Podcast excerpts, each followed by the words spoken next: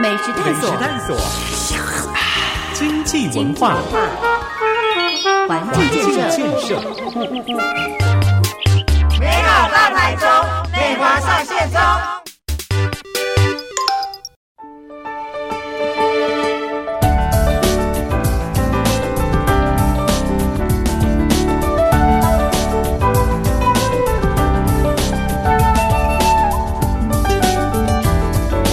昨天频道 Super 九九点一大千电台，周一到周五晚上六点到八点的节目 Super 流行风，大家晚安，我是阿志，今天是七月十三号。是礼拜三哦，第一个小时都有 Super 流行风美好大台中，美华上线中，各位听众朋友，大家晚安，大家好。这个一周过去了，但我们刚才试一下，先讨论我们第一段要呈现的内容呢，就稍微回顾一下，光是这个往前推了十天哦，这个全球发生很多的变化。是，譬如说，呃，斯里兰卡它破产嘛，然后整个群众引起的暴动事件，其实在国际间已经受到很大的瞩目。嗯哼，然后说乌克兰跟这个俄罗斯的战争还是。是依旧，嗯然后最近他们要收复南部嘛，所以有叫我们的这个乌克兰南边的居民要赶快撤离哈，因为看起来现在那边还是呃战火连天，非常恐怖，真的是进入热战的状态。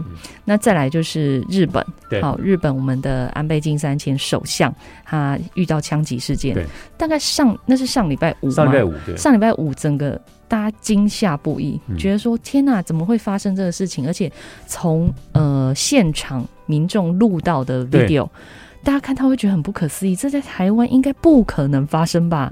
卸任元首发生这样的事情哦，大概就是第一枪，或者是说你去参加的场合，怎么会是三百六十五度？三百六十度，对，都可以有民众很轻易的接触。然后呢，其实任何一个角度都可以很轻易瞄准安倍。而且他开了两枪。对，然后他其实是从后方袭击嘛。然后听说他还先去这个安倍的这个呃，先去好像附近的总部问说：“哎，那个安倍在哪里演讲？”因为他的跟很久了。然后最近才发现说，原来他是因为呃。因为那时候在海上自卫队的时候退役嘛，对，然后后来被调走，嗯，然后因为家里曾经有这个宗教宗教的因素，导致他们家中徒生变故，对，因为本来他们家也是非常优渥的家庭，那后来他妈妈就好像一直捐钱给这个这个宗教机构，对，所以导致他们家就是没有饭吃，然后后来他就从军这样子，然后性格就变得越来越奇怪，然后。呃，案发前几天，邻居还听到有那个蹦蹦蹦的声音，在试枪，是不是？大家以为在装修敲东西，因为他脾气古怪，结果原来是在试枪，因为有找收到试枪版。嗯哼，对啊，所以这件事情其实在全国的那个国安界都引起非常大的这个震撼，就觉得说，好像为什么最近的国际氛围非常的乱这样子。有一些非传统的因素，然后导致一些突发事件发生。其实我最惊讶的是这件事情发生在日本这件事情，因为日本就是每个我们的概念就是每个人都很守法，就是明明没有人，然后红绿灯我们也会按照那个标示，就是好好的走过去。就是日本人给我们的想法，就是我们去日本旅游，你会知道说，哎，日本是一个很纪很有纪律。安全的地方，安全法治的地方，然后每个人都谦谦有礼这样子，但是不知道为什么会发生这样的事，然后而且其实你看那个整个安全人员的反应，真的太慢了吧？嗯哼，对啊，你不觉得很慢吗？我们那时候看到都觉得。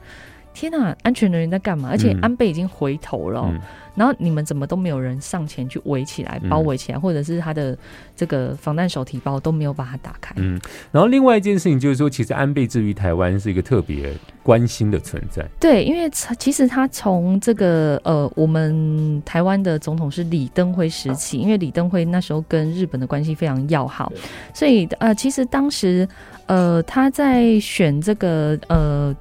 就是担担任那个总理的时候，其实就有很多的交流跟李登辉。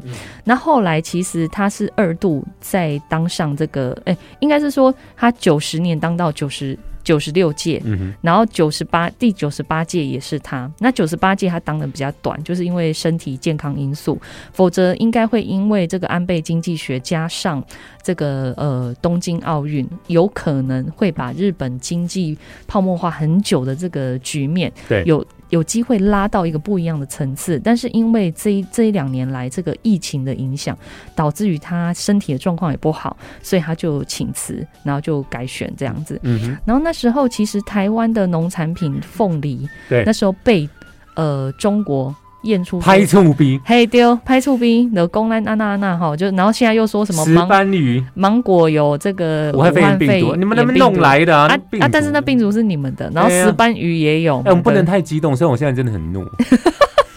现在，可是我们感谢他，因为这样我们有比较便宜的石斑鱼可以吃。好嘞，是的，对，然后呢，呃，这一些呃类似类似这样的举动，其实大概都是安倍晋三在近几年呃非常非常呃有台的一个举动。嗯哼，那再来就是他之前呢有提到一个民主钻石同盟的概念，那个那时候就是美日印澳就是一个菱形，所以我们就是说民主民钻石同盟。主钻石同盟一个菱形这样子。那那时候其实他们把这个美日印澳加进去，其实其其实那个范围其实是有把台湾也列入嗯，考量，所以他后来才会说，呃，就是台湾有事等于日本有事的这个说法。嗯。那这个说法其实那时候在台湾总统府甚至都不敢，呃。正面给予回应，嗯然后就呃含糊太过，因为怕引起就是中国的踢笑这啊，样子，对啊，痛 痛点又被戳到，就是小粉红们会生气气，真的，对，然后会失去理智，因为像我觉得最近安倍离世，然后我不知道为什么小粉红们要这样子纷纷说什么庆祝安倍离世，对我真的，我因为看到那个贴图说我们什么饮料买一送一什么，太泯灭人性了，太夸张。我我觉得不管你怎么憎恨一个人，你也不至于做这种事情，嗯。因为我觉得人是就是有恻隐之心。回归到人性的本质。对对对，就是逝者就是死者为大嘛。嗯，那不管说呃，他们国家跟你们国家过去有什么样的恩怨我觉得基于就是说，嗯、大家世界地球村的概念，还是不要有这么仇恨的心态啊。嗯哼，那当然，对台湾而说，就是安倍是为了 hold 朋友、嗯，发生这样的事，我们很遗憾。嗯但是呃，我们希望从遗憾当中，这个这个事件可以学习，就是说，呃，遇到类似的事情可以怎么办，嗯。就是不要再发生这样一样的事情。我补充一下，其实大家都知道，这个安倍相当支持台湾哦。那现在大家很关注未来台日关系走向。但有专家分析呢，现任首相岸田文雄会继承安倍的遗志，因为其实这个礼拜是台日断交五十年非常重要的一步，就是他迅速的发签证给台湾的副总统赖清德访问日本，是然后代表说是岸田对安倍时代的宣誓。对，这个这是蛮呃蛮算是我们台湾历史上就是说到访呃日本最高层级别的，对，对，因为之前李登辉总统去的时候已经是卸任元首的身份哈、那那这一次呃，就是大家也知道说，安倍其实在离世以前，非常的在帮忙这个自民党，就是做宣讲活动。其实我们看到这种那个场合影片，你你看，哎，沙戏宅狼。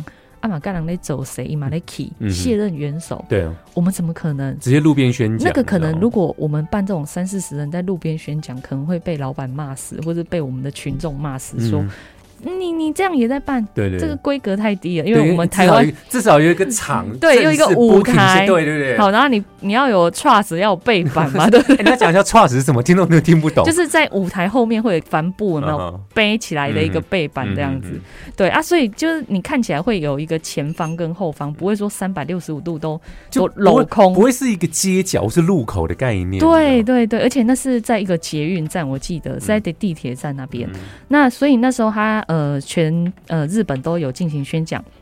那这一次呢，就是日本参议院的改选哈，就是自民党大获全胜，大概他的席次超过三分之二，所以他超过三分之二的多数其实是达到修宪的门槛。嗯。那时候安倍其实他最想在他的首相任内做的就是修宪，嗯哼，所以说，呃，这一次自民党拿下六十三席哈，然后呃，算一百二十五席，他拿到六十三席，然后加上其他小党的这些席次，其实是大概算是历史以历史以来算改选的成绩最好。嗯哼，对啊，所以他们其实就有报道，就是说自民党这一次就是有希望，就是说要守护日本跟创造未来两大主轴，他们要来进行修宪，然后创新国家面貌等等，包括他们宪法第九条就是明载，就是说自卫队还有新设的紧急事态应对条项。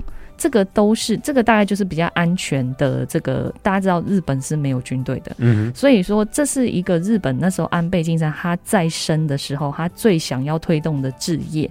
那没有没有想到，就是说，居然在这次的改选当中，有机会让自民党就是达到这个三分之二的修宪门槛。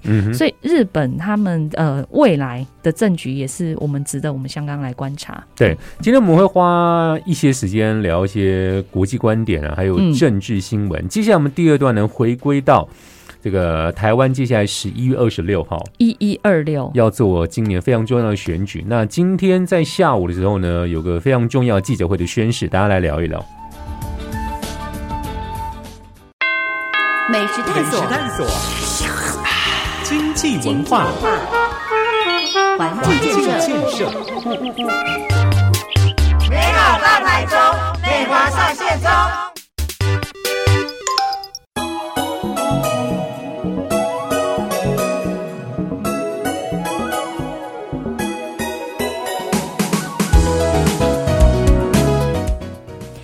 现在收听的是 FM 九九点一大千电台，你现在收听的是 Super 流行风美好大台中美华上线中，各位听众朋友，大家晚安，我是美华。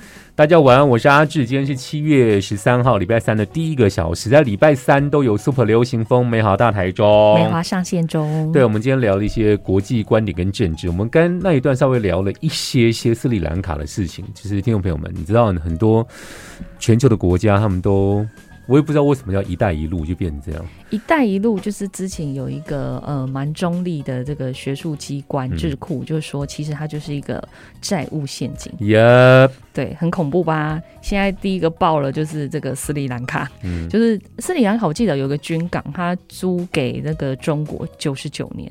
这个合约是怎么弄出来？我觉得好离奇哦。我觉得就是有一些比较呃开发中的国家会比较容易发生这种事情，就是呃政治比较不呃透明化，嗯，然后整个制度比较不民主化的国家比较容易发生这种事情他。说今是今年第一个无力偿还外债，甚至直接破产的国家——斯里兰卡。对，他说现在真的也是呃。经济非常脆弱的前五国呢，包括了萨尔瓦多、加纳、突尼西亚、巴基斯坦跟埃及，这些你朋友可能都听过。你当然也听过斯里兰卡，但没有想过它会破产这件事情。对，突尼西亚我最有印象就是我到瑞士，二零一七年去呃做 WHO 的宣达的时候，就是帮台湾发声。然后那时候我们在那个 Broken Chair，就是三角椅下面，嗯就是在他们联合国那个 WHO 会议前面有一个广场，嗯然后就有一一个很大的装置艺术，就是一只椅子，椅子不是四只脚，嗯，然后它那一那一个装置艺术只有三只脚。就是呃，他们叫 broken chair，我们讲三角椅，就是说，呃，那个椅子是失去平衡的，嗯，然后那个是非常厉害的，呃，抗议的点、嗯。是要登记排队的，所以那时候我们呃在那边看完艺，对对对，就是那个，对，然后我们看完艺之后在那边吃便当，有没有？嗯然后那个图尼西亚的就来了。就在那边一副要过来占位置，因为下一次 下一个要换他们，然后他们是要抗议什么？我们是抗议说我们要加入 WHO，对不对？他们要抗议，他们要退出 WHO，因为他们觉得他们的卫生部长贪污，嗯嘿，然后就是跟这个当时的这个呃陈冯富成嗯哼。的那个 WHO 的秘书长，哦，我知道陈冯富，好久没听到这个名字了。对对对对报新闻都会报道。对对，因为之前现在是越南裔是不是？有点忘了。香港，香港 OK 就之前是短流赛嘛，哦，现在是短流赛。对对对，谭德赛迪，对对对对，然后呢，我们我就想说，哎、为什么他们来抗议？然后他们就是说他们要抗议，他们要退出，嗯。因为他们有贪污的情势，就是说那个钱缴进去，嗯。然后让他们国家陷入这个就是比较贫穷。嗯，对，然后我就心里想说，哇，真的是每一个国家都不一样，所以现在再回来看 斯里兰卡这件事情，嗯，会不会就是说“一带一路”的这个警报嗯，第一枪，大概会有多少的国家会因为“一带一路”的这个债务陷阱，陆续发生金融危机他？说接下来包括了上比亚、黎巴嫩、巴基斯坦都有一样的债务问题。没有错。那呃，当然哈，现在近期还有一些国家很恐怖，也可能在这个破产的边缘，嗯譬如说。呃战火连天的这个阿富汗，嗯哼，好、还有阿根廷、巴基斯坦、埃及、辽国、缅甸、土耳其、辛巴威、黎巴嫩等九国，我们怕你讲到八点，你知道吗？不不不不九九国而已想。说全球到底还可以崩坏到什么程度？对，就是大家我们刚刚听到这几个国家都是，譬如说都有分，就是内部政权跟军政权这个内斗嗯在内战的状态，嗯所以他们他们的政权相对来说真的是比较不稳定。嗯，然后又加上说，中国过去在提倡“一带一路”的时候，其实它都是呃包着这个中国的这个呃硬体设施，譬如说用铁路，譬如说用港口，譬如说用某一些硬体设施来改善，就是说呃我资助你把、啊、去盖这个大桥还是铁路也好，但是其实。并不是这个国家真的很需要，嗯，那但是它会造成，就是说中国有贸易的这个，譬如说铁路的这个方便便捷性。嗯。那反正他们就会说啊，我们就会用你们当地国家的员工，所以会减少你们的失业率，嗯会增加你们的就业率。所以呢，很多国家就这样子，然后被骗，然后再拿一些钱给他们，然后他们就觉得说，哇，中国好棒棒哦！所以中国要在那个国际会议，在联合国喊要什么，我们要举，手，对对，，然后他们对台湾生气气，我们也要。所以你看吧，“一带一路”这种国家，其实，呃，这些建设在这种经济制度可以顺利运作的国家，其实并不多啦。嗯因为天下没有白吃的午餐，真的，因为你自己的呃债务制造，你还是要自己回收。嗯哼，再来，其实这会有回力标的问题，嗯。中国也不要太高兴，这些国家还不出钱来，嗯。你们国家就没有问题吗？因为我最近接到很多台商朋友的这个哭嚎，就说他 哭嚎，直接哭嚎，因为他们要去领钱领不到，哦，对，他们的钱好像被共同富裕了。银行不是银行到底发生什么问题哦？对，就是除了挤兑潮发生说不能兑现以外，然后账户被清零，然后呃，台商当然是很紧张嘛，就是赶快有的逃逃回来的也有啦。那如果是中有一些中国的人民，他们是直接账户被清零，嗯哼，那我们国家会发生这样的事吗不？可能，就是进步的国家应该都不会发生这种事情，除非是那个银行是很奇怪的。好，那那但是你想回来这件事情怎么会发生在中国？就是这种威权体制才会发生啊。他说：“其实呢，这个他们上千名聚集在央行郑州分行，发起疫情开始以来最大的抗议活动。他们希望银行可以归还被冻结的存款。对他，说，从四月开始，中国河南四家银行冻结大概四百亿人民币。然后说，但中国政府用暴力驱赶抗议的民众。对，因为他们他们就修改他们那个社会安全码，就把他们 block 起来，就说他们可能是懒意的人还是怎么样。对，因为他他们就用维和的方式把他们镇压。对他说，因为事情没有被解决，然后 block 他们从确呃变成确诊管制的红码，对，限制他们的民众活动，好可是，我觉得这是非常不文明的事情。嗯哼我觉得呃，可能台湾多年前，好、在威权体制下嗯。可能发生这样的事情，嗯。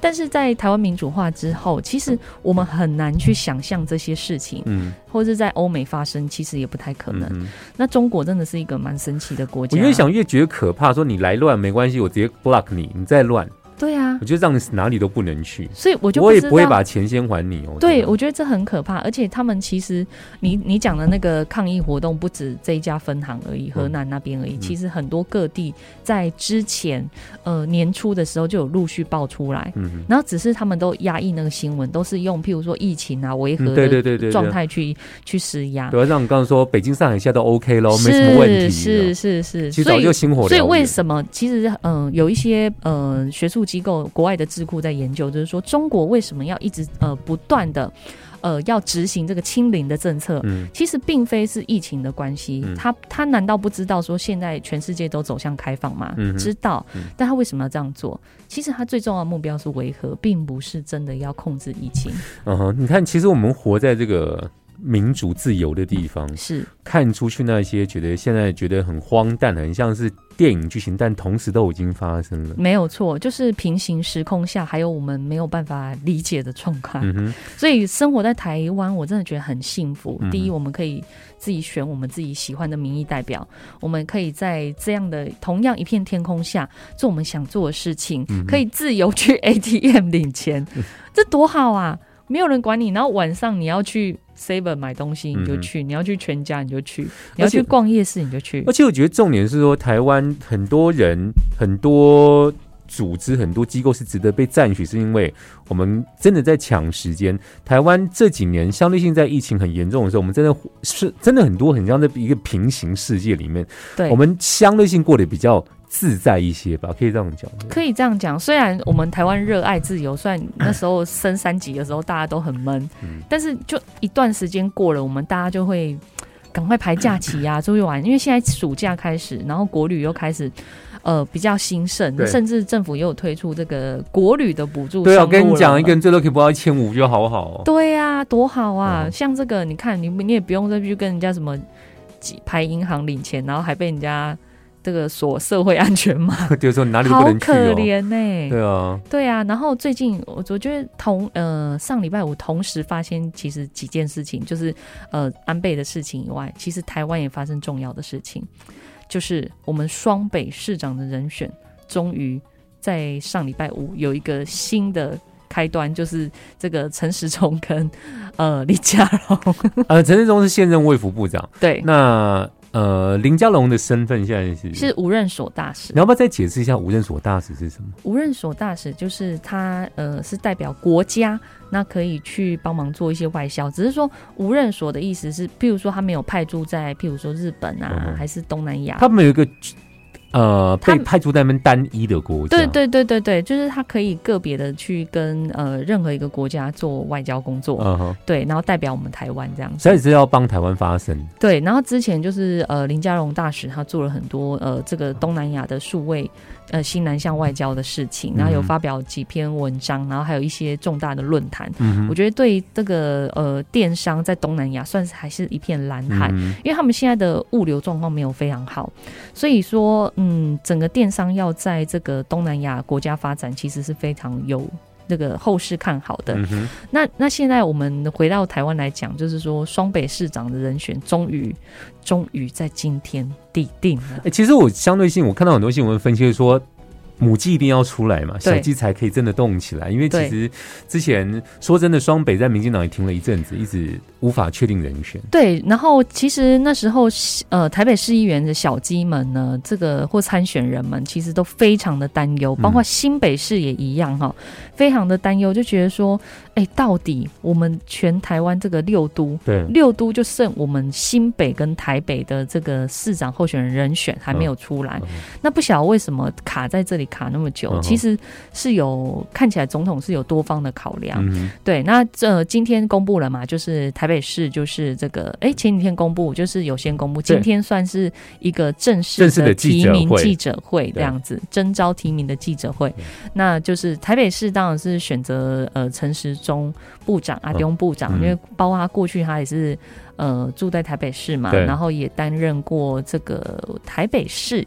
我记得是牙医师工会的理事长，嗯还当过全联会理事长。嗯然后在呃担任卫福部长，然后或者是这个指挥官的这个同时，其实都广受大家的好评。嗯，那林佳荣部长被征召到这个新北市，很多人会说，哎，为什么要征召他来新北市啊哦？因为总统有讲，就是说整个首都圈的概念，那时候林佳荣部长在准备台北市长的时候，其实他是用首都圈的概念在准备台北的政见。嗯。而不是单一在处理台北市的问题，因为其实说，呃，像整个台北到新北这边大概有五十几座桥梁，嗯哼，然后还有这个河河域河流的这个跨域治理、嗯。交通问题、路网以外，还有捷运路网的问题，嗯这个都是必须要跨这个台北，然后新北加基隆这三个紧邻的北北基，北北基就是共同生活圈。可能我住在基隆，但是我在新北工作，或者是我的太太在那个台北工作，嗯然后呃，但是基隆可能房价比较便宜，我住基隆嗯的状况，这个也很多，嗯所以要解决这样的问题，其实避开就是说这几年来科批当了这几年，再加上侯友谊他当了这个应该加他副市长任内已经十二年，嗯这十二年到底新北市做了什么？有什么样的升级改变？其实看起来并没有。那你说以前这个呃苏贞昌院长在做台北县长的时候，哦，真的好久之前哦。一乡镇一特色，嗯哼，好，就是譬如说，呃，巴黎就是这个左岸嘛，水对对水岸，然后还有这个十三行博物馆嘛，然后淡水还有渔人码头、这些等等，然后譬如说树林就会有酒厂啊，然后就是很多呃美因以前叫乡镇，现在叫做区。区，对，所以说到这个新北市升格以后，其实有没有这样的特色，看不太出来，因为其实我自己是呃在新北市长大，那新北市其实它各区的这种要怎么说部落主义感。会觉得很明显，什么意思？就是譬如说，板桥就长这样，然后中永我板桥人，我不会说我是新北人或台北县人。我大概知道你在讲，就像我沙丁波浪，我不会讲我是台北管郎。对，我说我是我三重，我是住。对，就是欧洲人不会说我是欧洲人，会说我是法国人或德国人的概念是这样子。对，所以说这种部落主义或者是说呃区域主义的感觉很很重。那你要怎么在嗯？大家民众是这样的想法，去把大家做融合。像其实台中过去也是这种感觉很重。我我我我武红狼，我傣利狼。可是，在林佳龙市长的任内，他把他形塑成呃原市区八区，然后三三区三城，嗯，好三城那几区海线。然后加屯区，就是山海屯四区，然后形塑成这个共同生活圈，就是多多元化的这个多都心的发展。那如何就是说把它融合又呃不失去彼此的这个特色，其实是呃考验首长在城市治理的这个很重要的想法啦。如果太本位主义，就是你会看到就是跟现在这个。后友谊先生一样，我知道你的意思。搞友谊嘛，他就是 slogan 不是就是后友谊，后友谊就不人家玩闹，不是说玩闹不好，就是说可以多花一点思思心思在市政，想想层次。对，譬如说我最近去新北哦，我就是搭了这个大众运输交通工具，譬如说我搭高铁，然后我转捷运，你就会发现那个板桥还是新浦那个捷运那边，就发现很多电梯嗯。故障。嗯。然后不然就是手扶梯之前发生过坏掉的事情，嗯。就很就整个滑下来，嗯很恐怖。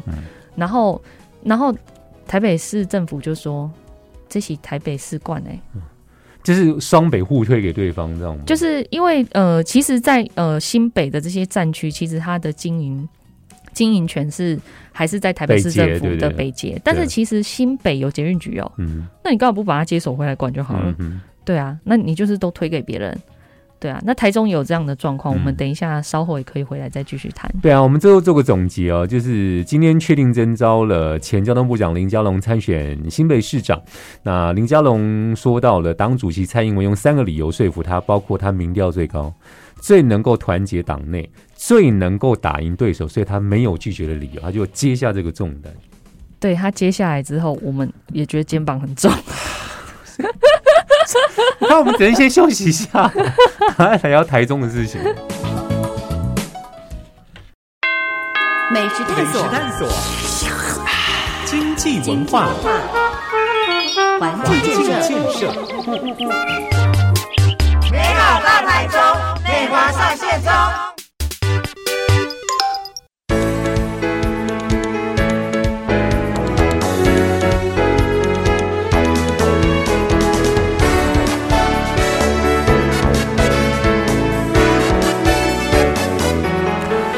收听频道 Super 九九点一大千电台，周一到周五晚上六点到八点节目 Super 流行风，大家晚安，我是阿志。今礼拜三，七月十三号的第一个小时都 Super 流行风，美好大台中，美华上线中，各位听众朋友，大家晚安。我们关切了很多国际情势啊，还有双北的一些政治环境之外呢，回归到台中的主场。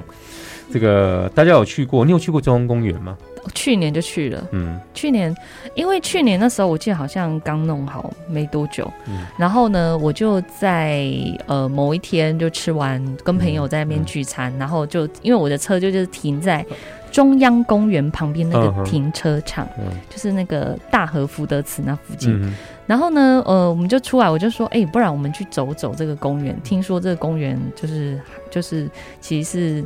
还不错啦，嗯，然后就晚上去嘛，就发现很多状况。第一，照明太暗，嗯哼，然后它它其实是一个呃，有一些地方是有滞红的概念，对，然后它是不是有个凹窟？嗯，然后那个凹窟旁边它其实是没有围篱，嗯，所以所以你只要没看好，或是嗯、长辈啦，就是说不小心，嗯。你可能就滑下去了。嗯滑下去之后也没有人看到你，嗯。除非你一直叫。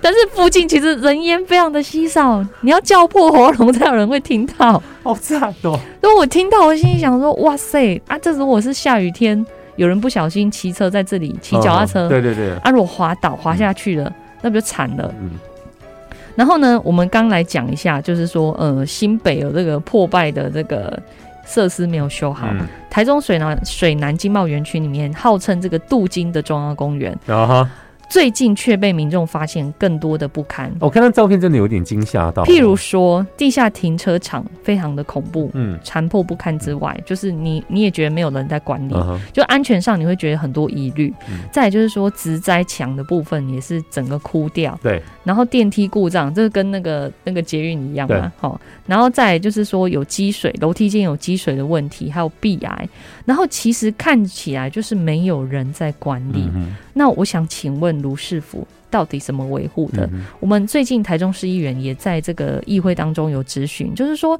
如果连这种基本的这个维护都做不好的话，那、你要不要考虑一下换别人做做看？然后再来就是说，它的 CT，它的呃紧邻，它有一个游客服务中心，你知道很大那个游很大的游客服务中心。然后只要你有停在地下停车场，你上来就会走那个 C CT，对 A B C 的 C 对，对，然后其实就是说，那个整个呃绿植在墙也不见了，然后透明电梯呢变得很脏，然后里面的就是不锈钢还是什么金属结构很烂，就是已经坏掉，而且坏到是你清晰可见的那一种坏掉。然后你你你从 CT 进去，你还想说哦，我到了什么地方？没有想过说中央公园会这个部分，然后这个事情听说在地方上已经跟这个市府沟通了三个多月，其实都没有见效。嗯那如果是这样的话，嗯，很难大家就是不联想，就是说卢市长、卢妈妈就是只会卖地，不会管理。卖完就没有要管咯，对，嗯就是卖了就是不管。嗯他只不要应该是我，我觉得我们公正一点说法，就是说他只处理卖地的事情，这种小事他不会处理。那好歹你也发包出去啊，对啊，你可以请你的建设局长吧，嗯可以好好的来做吧。嗯对啊，还是你的公务体系到底是不是螺丝松了呢？嗯，只知道整天吃饭收休吗？这是让我们觉得很难过的地方，因为其实中央中央公园从二零二零年底开幕啊，我是去年去的嘛，然后那时候去其实就很多问题，譬如说，呃，有一些装置艺术是呃有一个圈圈，对对对，它那个树啊，树底下还有用那个圈圈嗯，啊，其实它那个圈圈挖出来就是跟路面是会有有落差，对，会有凹凸，那我请问你，人家在那里跑步的话，啊啊不就撞到，掉到圈圈 掉到圈圈，就是说 脚会翻船、啊，对对对会有那个高低差。嗯那如果是长辈在那边，那怎么办？嗯，如果他又没看清楚，嗯然后他就是脚崴了，那谁要去负责？嗯那其实从这些小细节，你就可以看出来，市府在做这些重大的公共工程，其实并没有很用心做。嗯哼。他大概最用心的就是在卖地上面。而且其实大家都知道，他呃市府之前主打中央公园是台中的肺，但其实树木稀疏啊，对啊，其实你你你不敢大白天去哦，因为大白天去的状况就是 那个中央公园，你会觉得很裸露，就是很晒。嗯。现在像现在白天，我觉得应该没有人在那里运动。嗯，因为太热了，太热，然后晚上你的照明又不足，然后加上你的地又不平，嗯。然后管理又管理的不好，那个其实都看不出来说到底你标榜一个就是低碳的这个停车场，嗯。到底怎么可以管理成这样？哎、其实大家之前可能看过市府非常 proud of 他们的自豪，就说哎、我们有不同体验区，多感的，像是用闻的生活体验的等等的，什么嗅觉体验区，但其实大部分设施都没有人力维护，变成一个你就知道很大的蚊子蚊子设施。不是嗅觉体验区啊？我问你啊，那个树啊都不见，都枯死了，啊，是要闻什么？哎、我们可以闻草，他说草嗅觉体验区很长时间只有草叶，哦，还有空屋，这可以讲吗？哎、可以啊，可是他坚，可是他还是觉得我们可以看到玉山就好啊。可以看到玉山，也不是在你任内才看到啊，这对不对？人家这个蔡其昌副院长就说，在林佳荣的市长任内就看到了。为什么市府都无法改善？听众朋友，你可以想一下这个问题哦。我我我觉得不是两三天内的事情。我觉得有一些人真的很专长，就是说他很适合当公关长，嗯，就他很适合去做收修，说手腕很高明，对，然后他就是很适合去跟人家吃饭，然后笑嘻嘻握手，然后谢谢谢谢这样子，所以很有礼貌啊，很有礼貌。那我们就让他当公关长。就是当譬如说我们台中市政府的这个亲善大使，他就不要当市长这样子，适才适用，就我们就安排把对的人要放在对的位置。哎，对对对，我们我们要正向思考，不要一直太负面说他不好，就是他这个方面做的很好，公关做的很好，我们就。继续让他发挥他的所长。哦，天啊，今天节目相当正能量的。是做城市外交也好，对什么对，然后去跟其他国家缔结姐妹市也好，对啊，对不对？但是对的人放在对的位置，对的地方要有对的环境。就像我们今天讲两个，我们的小编这里出，你可能都听过甚至去过的地方，包括了台中花六一盖的大安妈祖园区，比冷宫还冷。我不特，我觉得下这个标真的是太贴切了，因为它它那个是石材灰色的，对，所以其实它是冷色调。那如果你在傍晚就是比较没有太阳的时候看它，你真的会有一种阴森感。我们先讲一下大安妈祖园区的故事是什么。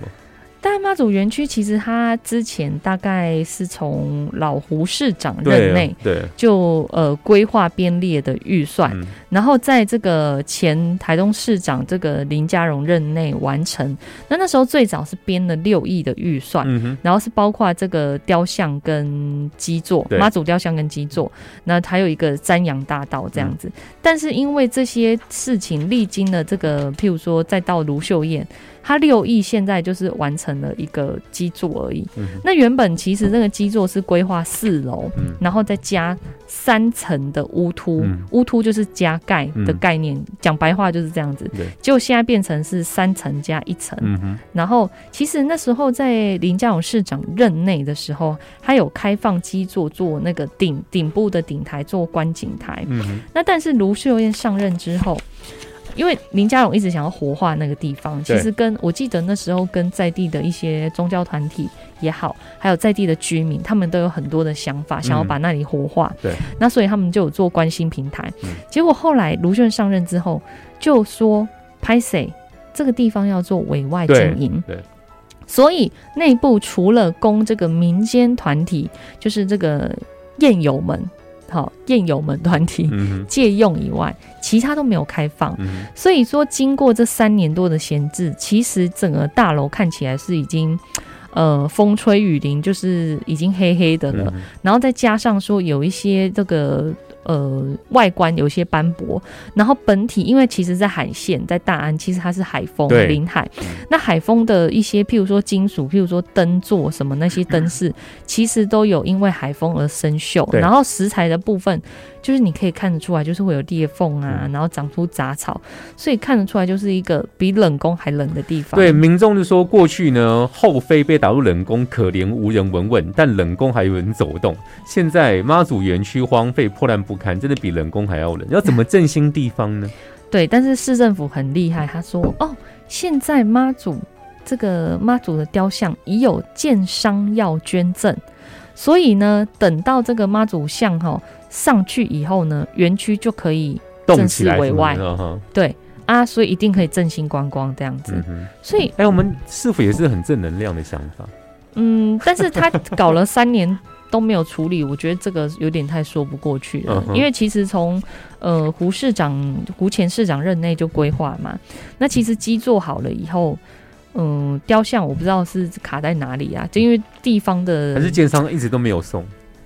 我觉得这应该是地方建商没有送，他刚不是说要等建商提供吗？因为我因为本来的预算是要要有是有含雕像的啊，那但是我不知道为什么后来就没有雕像，因为可能我记得那时候好像大地方炒得很热，就是说到底要做多大，对，然后呃要怎么做，嗯，什么样的形态，大家有很多不一样的意见。